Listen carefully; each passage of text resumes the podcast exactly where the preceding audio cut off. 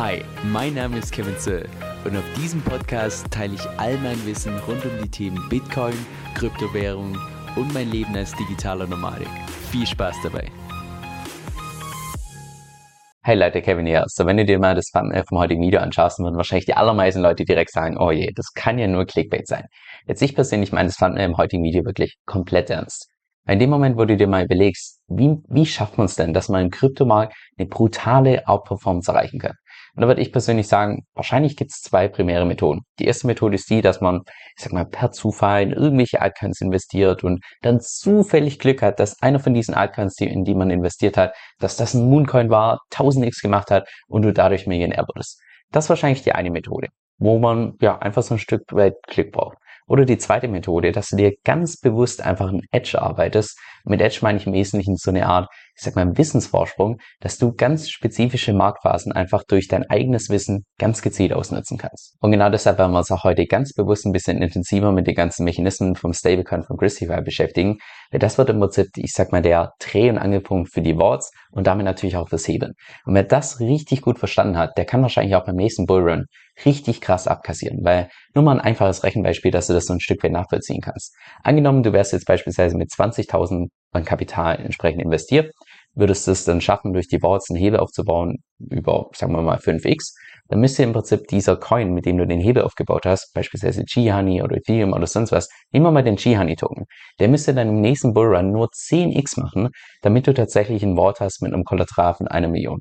Und 10x bei einem, ich sag mal, relativ kleinen Altcoin, der im Bärmarkt gelauncht ist, beim nächsten Bullrun, das ist jetzt nicht so unüblich, wenn man sich mal die Vergangenheit und so weiter anschaut. Von daher, das ist nicht nur einfach hier so, ja, Millionär oder sonst was, sondern ich denke, das ist tatsächlich greifbar in dem Moment, wo man einfach verschiedene Taktiken miteinander kombiniert und einfach, ja, die Marktdynamiken versteht und Marktphasen ganz gezielt ausnutzt. Okay, genug Opium verbreitet, jetzt mal ran ins Speck. Und zwar will Gristify im Prinzip ihren eigenen Stablecoin launchen, den sogenannten DCF, also der dezentrale Schweizer Stablecoin. Und im Vergleich zu den, ich sag mal, größten anderen Stablecoins ist der nicht gepackt an den US-Dollar, sondern, wie der Name schon sagt, an den Schweizer Franken. Von den ganzen Mechanismen her wird er allerdings nahezu eins zu eins identisch sein mit dem LUSD, von Liquidity, also dem Liquidity USD. Das heißt, dass du bei irgendeinem Part irgendwie Verständnisprobleme haben oder den Part hast du nicht so ganz verstanden oder hier möchtest du noch was nachlesen, kannst du das Ganze entsprechend bei Liquidity machen, weil die haben das schon ins Detail alles bestens dokumentiert. Da kannst du im Prinzip alles nochmal im Detail nachlesen. Und grundsätzlich würde ich sagen, dass immer dann, wenn man Stablecoin auf den Markt bringt, ist natürlich die Frage, okay, wie hält der tatsächlich sein Pack? Und mit Pack ist im Prinzip gemeint, dass der dezentrale Schweizer Franken natürlich dann irgendwie den gleichen Wert haben sollte wie der Schweizer Franken, ohne dass jetzt dort beispielsweise der Schweizer Franken eins zu eins hinterlegt ist. Und diesen Pack hält man grundsätzlich durch zwei verschiedene Mechanismen. Und zwar gibt's die Hardcap-Mechanismen. Das sind im Prinzip Mechanismen, wo du einen Loop fahren kannst. Das heißt, wo du durch Arbitrage stehst, sofort und jederzeit wiederholbar einfach nur einen Instant-Gewinn machst. Also beispielsweise, dass du was günstig einkaufst und sofort wieder teurer verkaufst und das die ganze Zeit wiederholen kannst und so diesen Arbitrage-Loop machen kannst. Das ist ein Hardcap-Mechanismus, der, ich sag mal, eine relativ harte Grenze ist, wo der Preis tatsächlich hingehen kann und was eher weniger realistisch ist. Und dann gibt's noch die sogenannten Softpack-Mechanismen. Das sind im Prinzip, ich sag mal, finanzielle Anreize, wo du auch einen Gewinn machen kannst, allerdings nicht in so einem Loop, dass du das die ganze Zeit wiederholen kannst, sondern meistens nur einmalig und danach ist der finanzielle Anreiz für dich ja, einfach nicht mehr gegeben. Also lass uns da mal beide Szenarien gemeinsam durchgehen. Und zwar das erste Szenario, dass der DCHF zu günstig ist im Vergleich zum Schweizer Franken. Und das zweite Szenario, dass er zu teuer ist. Was da für Mechanismen entsprechend wirken. Und zwar, lass uns mal vorne starten. Okay, angenommen, der DCHF ist zu günstig im Vergleich zum Schweizer Franken. Dann haben wir da in Summe einen Hardpack-Mechanismus und zwei Softpack-Mechanismen. Und zwar, lass uns da mal bei den Softpack-Mechanismen starten. Die sind vielleicht so ein Stück weit einfacher zu verstehen. Und zwar, der erste Mechanismus, relativ einfach. Eingenommen, der DCHF steht jetzt nicht bei einem Schweizer Franken, sondern sagen wir mal bei 99 Rappen. Also ein Rappen ist im Prinzip für die Nicht-Schweizer das Wort für Cent. Also sagen wir mal bei 99 Cent steht, äh, steht der entsprechende Stablecoin. In dem Moment wäre es ja, oder ich sag mal, dann sind einfach die Benutzung von Wallets und Hebeln dann, dann deutlich weniger rentabel. In dem Moment, wo du einen dezentralen Kredit aufnimmst, in dem dezentralen Schweizer Franken, mintest du die ja immer zum Orakelpreis von einem Schweizer Franken. Wenn du jetzt die allerdings an der DEX verkaufst und dann der DEX-Wert gilt für, für beispielsweise 99 Rappen, 98 Rappen oder sogar noch weniger, ja, machst du da direkt, also ist halt wirklich nicht wirklich rentabel, weil du dann direkt im Prinzip einen Verlust machen würdest von ein, zwei oder vielleicht noch mehr Prozent. Das heißt, allein dadurch, dass wenn der Preis unter einem Schweizer Franken steht, dass dann im Prinzip diese Wallets weniger rentabel sind, weil natürlich weniger Leute diese Wallets nutzen, weil natürlich auch weniger Leute entsprechend dann äh, DCHF minden, das Ganze verkaufen. Und dadurch wird entsprechend das Angebot nicht noch mehr erhöht, sondern bleibt möglicherweise konstant oder geht vielleicht sogar runter, dass der Preis entsprechend wieder ansteigt. Dann der zweite Softpack-Mechanismus ist das, was Andres im letzten Interview mit mir als Selbstliquidierung genannt hat, wo, wo ich persönlich ganz zu Beginn so ein bisschen verwirrt war mit diesem Liquidieren. Hä, was hat jetzt das mit Liquidieren zu tun? Und ich glaube auch, dass da wahrscheinlich in Zukunft ein anderer Begriff gewählt wird, weil Liquidierung meiner Meinung nach vom Begriff her nicht so ganz passt. Und zwar, was damit im Prinzip gemeint ist, ist, dass du per One-Click deinen Wort auflösen kannst. Und zwar selbst dann, wenn du beispielsweise einen Hebel hast. Das heißt jetzt beispielsweise, wenn du einen Wort erstellt hast, das heißt, Du hast jetzt beispielsweise Ethereum als Kollateral hinterlegt, hast einen Kredit aufgenommen im dezentralen Schweizer Franken, hast damit wieder Ethereum gekauft und wieder als Kollateral eingezahlt, dann könntest du diesen Wort per One-Click komplett auflösen. Das heißt nicht so wie beispielsweise bei der DeFi-Chain, dass du dann das schrittweise wieder rückgängig machen musst, sondern du kannst das Ganze machen wie bei MakerDAO, also da auch per One-Click den kompletten Wort auflösen kannst, solange, also sodass im Prinzip dein Kollateral benutzt wird, um deinen Kredit zu tilgen. So, das macht insbesondere natürlich dann Sinn, wenn du erstens mit deinem Hebel, also das, was du extra an Ethereum gekauft hast, dass du da möglichst neutral, wenn nicht sogar ein Plus bist, dann macht das Sinn. Und natürlich zusätzlich, wenn der DCF zu günstig ist auf der DEX, heißt es ja, dass du dann beim Auflösen viel mehr von diesen DCF entsprechend kaufen kannst, wie die zu günstig sind und du dadurch nochmal einen extra Gewinn machst. Das heißt, durch dieses, ich sag mal, One-Click-Verfahren, dass du dein Wort wieder auflösen kannst, werden im Prinzip wieder dann DCHF gekauft und dadurch die Nachfrage erhöht und dadurch geht natürlich auch dann der Preis nach oben. So jetzt zum Hardcap-Mechanismus. Und jetzt wird es auch so ein Stück weit ein bisschen, ich sag mal, komplexer, aber meiner Meinung nach ist es wirklich wichtig, dass man da die ganzen Mechaniken und einfach Dynamiken verstanden hat, wenn man dann tatsächlich später den Stablecoin nutzen will und auch wie, wie man sich darauf verlassen kann und so weiter. Und zwar in dem Moment, wo der DCF zu günstig ist, das heißt unter einem Schweizer Franken steht, könntest du den zu jedem Zeitpunkt eintauschen, ein DCF für einen Schweizer Franken in Ethereum, also zum Face Value. So, und wenn du das entsprechend einlöst, und dieses Einlösen nennt man im Englischen Redemption, wenn du das entsprechend einlöst, passiert folgendes, dass diese DCHF entsprechend geburnt werden. Das heißt, das Angebot geht nach unten und der Preis geht entsprechend nach oben. Und gleichzeitig ist es auch so, dass wenn du das einlöst, also bei dieser Redemption, dass du dann zusätzlich eine Gebühr zahlst, die sogenannte Redemption Fee, wie du vermutlich schon erwartet hast. Und wie hoch die jetzt sein wird, das habe ich nirgends bei Christify irgendwo bisher gelesen. Ich vermute allerdings, dass sie sich da ganz stark bei Liquidity entsprechend orientieren, sodass es vermutlich die gleiche Fee ist. Und bei Liquidity ist es beispielsweise so, dass die entsprechend variabel ist. Da könnten wir jetzt uns auch gemeinsam die Formel anschauen, wie sie sich entsprechend verändert. Spielt allerdings für, ich sag mal, die Normalos wie dich und mich wahrscheinlich weniger eine Rolle. Außer du bist jemand, du willst tatsächlich einen Arbitragebot entsprechend programmieren, dann solltest du unbedingt die Formel entsprechend studieren, damit du auch ganz genau weißt, was du da entsprechend einstellen sollst. Also lass uns dazu mal ein relativ einfaches Beispiel machen. Und zwar, stellen wir uns mal vor, diese Einlösungsgebühr, diese Redemption Fee beträgt beispielsweise 1%. Das würde dann bedeuten, in dem Moment, wo der DCF preislich unter 99 Rappen steht, also unter 99 Cent, du weißt, was ich meine. In dem Moment hättest du dann im Prinzip eine direkte Arbitragemöglichkeit, dass angenommen der Preis steht bei 95 Rappen, dass du dann im Prinzip sofort deine äh, DCF eintauschen kannst gegen ähm, gegen normale Schweizer Franken oder beziehungsweise gegen den Wert in Ethereum von den Schweizer Franken und dann einen sofortigen Gewinn hättest von beispielsweise 4%, abzüglich natürlich den ganzen Gas-Fees und so weiter, was anfällt, weil das Ganze natürlich auf Ethereum beruht. Und an der Stelle stellt sich jetzt natürlich die Frage, okay, aber wenn ich das jetzt tatsächlich einlöse und dann Ethereum bekomme, woher kommen dann diese Ethereum? Weil die können ja nicht, jetzt nicht irgendwie aus dem Nichts erzeugt werden. Und das ist im Prinzip so, dass in der gesamten Liste von allen Worts, die existieren, wird im Prinzip geschaut, okay, welches derzeit der Wort, der am riskantesten ist. Also mit der geringsten Überversicherungsgrenze. Weil die Überversicherungsgrenze bei den Worts bei Grisify wird ja 110% sein. Minimum. Das heißt, der, der am nächsten ist zu 110 Prozent, das heißt beispielsweise ein Wort mit angenommen 120 Prozent, bei diesem Wort werden aus dem Kollateral diese Ethereum entnommen und gleichzeitig werden die DCHF genommen, um diesen äh, entsprechenden Kredit wieder zurückzuzahlen. Und da dachte ich Anfang auch, wie ganz viele andere, und da haben wahrscheinlich einfach viele ein Missverständnis, dass dann das ja ziemlich uncool ist für denjenigen, der ganz unten in der Liste ist und ja, der, derjenige, der einfach den riskantesten Wort hat, weil der dann dadurch einen Verlust macht.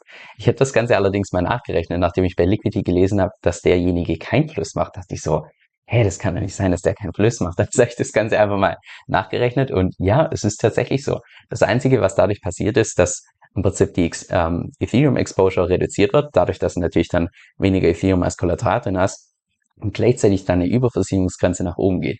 Das heißt, ja, durch diese Redemption wird im Prinzip nur dafür gesorgt, dass dein Hebel, also zumindest der Hebel von dem riskantesten Wort, Schritt für Schritt abgebaut wird, sodass derjenige wahrscheinlich auch, ich sag mal, eine geringere Wahrscheinlichkeit hat, tatsächlich liquidiert zu werden.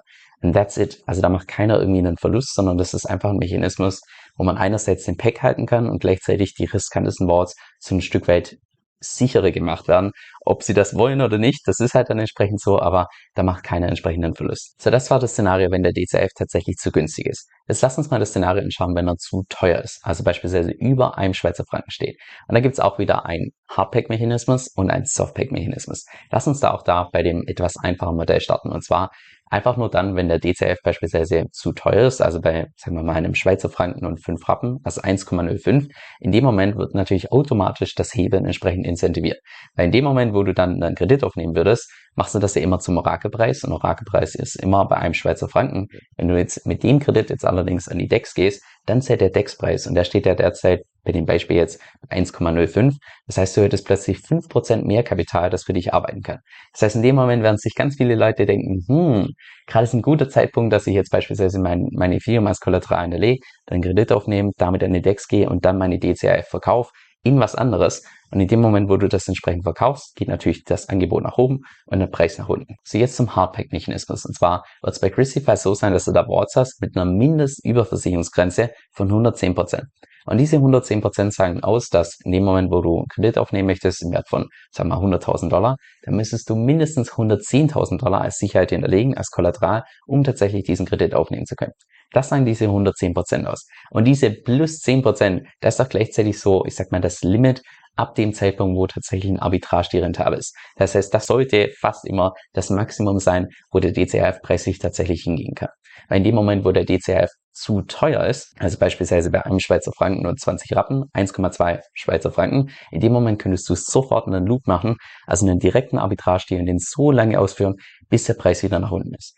Lass uns das mal mit einem, ich sag mal, relativ einfachen Praxisbeispiel durchgehen. Und zwar stellen wir uns vor, dass der Preis ist tatsächlich bei um DCF bei einem Dollar, äh, nicht einem Dollar, einem Schweizer Franken und 20 Rappen. So, in dem Moment könntest du jetzt beispielsweise sag mal 110.000 Dollar an Kollateral hinterlegen, nimmst einen Kredit auf im Wert von 100.000 Dollar, also zum Orakelpreis den maximalen Kredit, den du aufnehmen kannst. Und mit diesen 100.000 Dollar gehst du dann auf die DEX, wo tatsächlich der Preis gerade bei 1,2 ist und könntest die verkaufen für 120.000 Dollar. Das heißt, aus den 110.000 Dollar wurden ganz plötzlich 120.000 Dollar und hättest einen Gewinn von 10.000 Dollar gemacht. Und dadurch, dass du natürlich das Ganze auf der DEX verkauft hast, wird wieder das Angebot erhöht und der Preis geht nach unten. Das heißt, dann ist, steht beispielsweise der äh, DCAF bei immer noch einem Schweizer Franken und 15 Rappen. Also ist immer noch zu hoch. Also wiederholst du das gleiche Spiel nochmal. Und dann steht er beispielsweise bei Schweizer Franken und 12 Rappen. Da machst du das nochmal so lange, bis du tatsächlich bei 1,1 Schweizer Franken ist abzüglich dieser One-Time-Fee, abzüglich Slippage, abzüglich Gas-Fees und die ganzen Sachen, die wir jetzt im einfachen Beispiel mal vernachlässigt haben. Aber so könntest du so lange diesen Arbitrage machen und so schrittweise den Preis einfach wieder nach unten bringen, sodass er im Prinzip nur schwanken kann zwischen ähm, der Untergrenze von ich sag mal, um die 1 Schweizer Franken bis 1,1 Schweizer Franken. Jetzt für diejenigen, die mir schon ein bisschen länger folgen, das ist im Prinzip auch eins zu eins den Mechanismus, den Manu Haus und ich damals bei dieser Hebelstrategie benutzt haben, weil es ist relativ vergleichbar mit Crucify. Nicht komplett, aber ich sag mal relativ. Bei Crucify haben wir Überversicherungsgrenze 110%, bei der DeFi-Chain sind es 150%. Nur was da passiert ist, jetzt nicht irgendwie, dass nur das Stablecoin zu teuer war, sondern bei der DeFi-Chain war es so, einerseits war das Stablecoin zu teuer und andererseits waren noch die ganzen D-Tokens zu teuer. So, wenn man diese Preisprämien, also ich sag mal, das, was es zu teuer war, wenn man das multipliziert hat von einerseits dem Stablecoin und andererseits den ganzen D-Tokens, dann kann man teilweise auf einen Preis von mehr als 50 Prozent. Das heißt, erinnerst dich bei äh, Christify, du ab mehr als 10% kannst du sofort diesen Arbitrage machen. Ab über 50% bei der DeFi-Chain gibt es genau den gleichen Arbitrage-Mechanismus. Das heißt, das ist das, was wir gemacht haben, dass in dem Moment, wo die Nachfrage zu hoch war, die Leute wollten den DUSD, die Leute wollten den ganzen D-Tokens, haben wir den Preis wieder nach unten gebracht, indem wir die ganze Zeit diesen Arbitrage im Prinzip gemacht haben. Und bei diesem Arbitrage waren wir nicht unbedingt nur auf Gewinn aus. In den meisten Fällen haben wir sogar leichten Verlust gemacht. Aber das ist jetzt der Unterschied zwischen äh, Crucify und DeFi-Chain. Äh, bei DeFi-Chain werden danach die ganzen Boards entsprechend versteigert. Das heißt, da geht es dann erstmal in die Auktion. Die ganzen Auktionen waren nicht rentabel. Das heißt, damit konnten wir mit relativ wenig Kapital einfach einen brutalen Hebel aufbauen. Also ganz zum Schluss hatten wir Hunderttausende, ich glaube ganz zum Schluss mehr als eine Million DFI in diesen ganzen Boards entsprechend gelockt, mit einem relativ kleinen Startkapital, wo wir damals gestartet haben, mussten dann im Prinzip nur darauf warten, bis der DFI-Preis wieder ansteigt.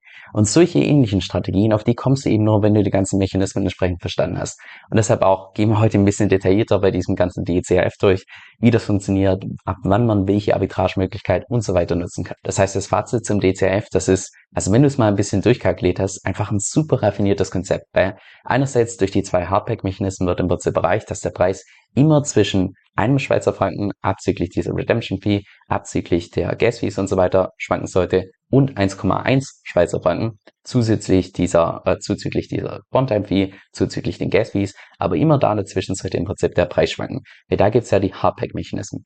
In der Praxis kommen dann noch im Prinzip drei Softpack-Mechanismen dazu, sodass der Preis eher weniger hier oben schwankt, sondern mehr eigentlich um den 1 Schweizer Franken entsprechend sich einpendeln sollte sodass du dann im Prinzip ja, ein System hast, was einerseits komplett stabil ist, wo es keine Möglichkeit gibt, dass diese Arbitragemöglichkeit nicht ausgenutzt wird. Also das wird garantiert, irgendjemand wird diesen ökonomischen Anreiz entsprechend nutzen. Und gleichzeitig ist es natürlich auch komplett überkollateralisiert. Das heißt, zu jedem Zeitpunkt könnte jeder am System rausgehen und das System würde nicht kollabieren.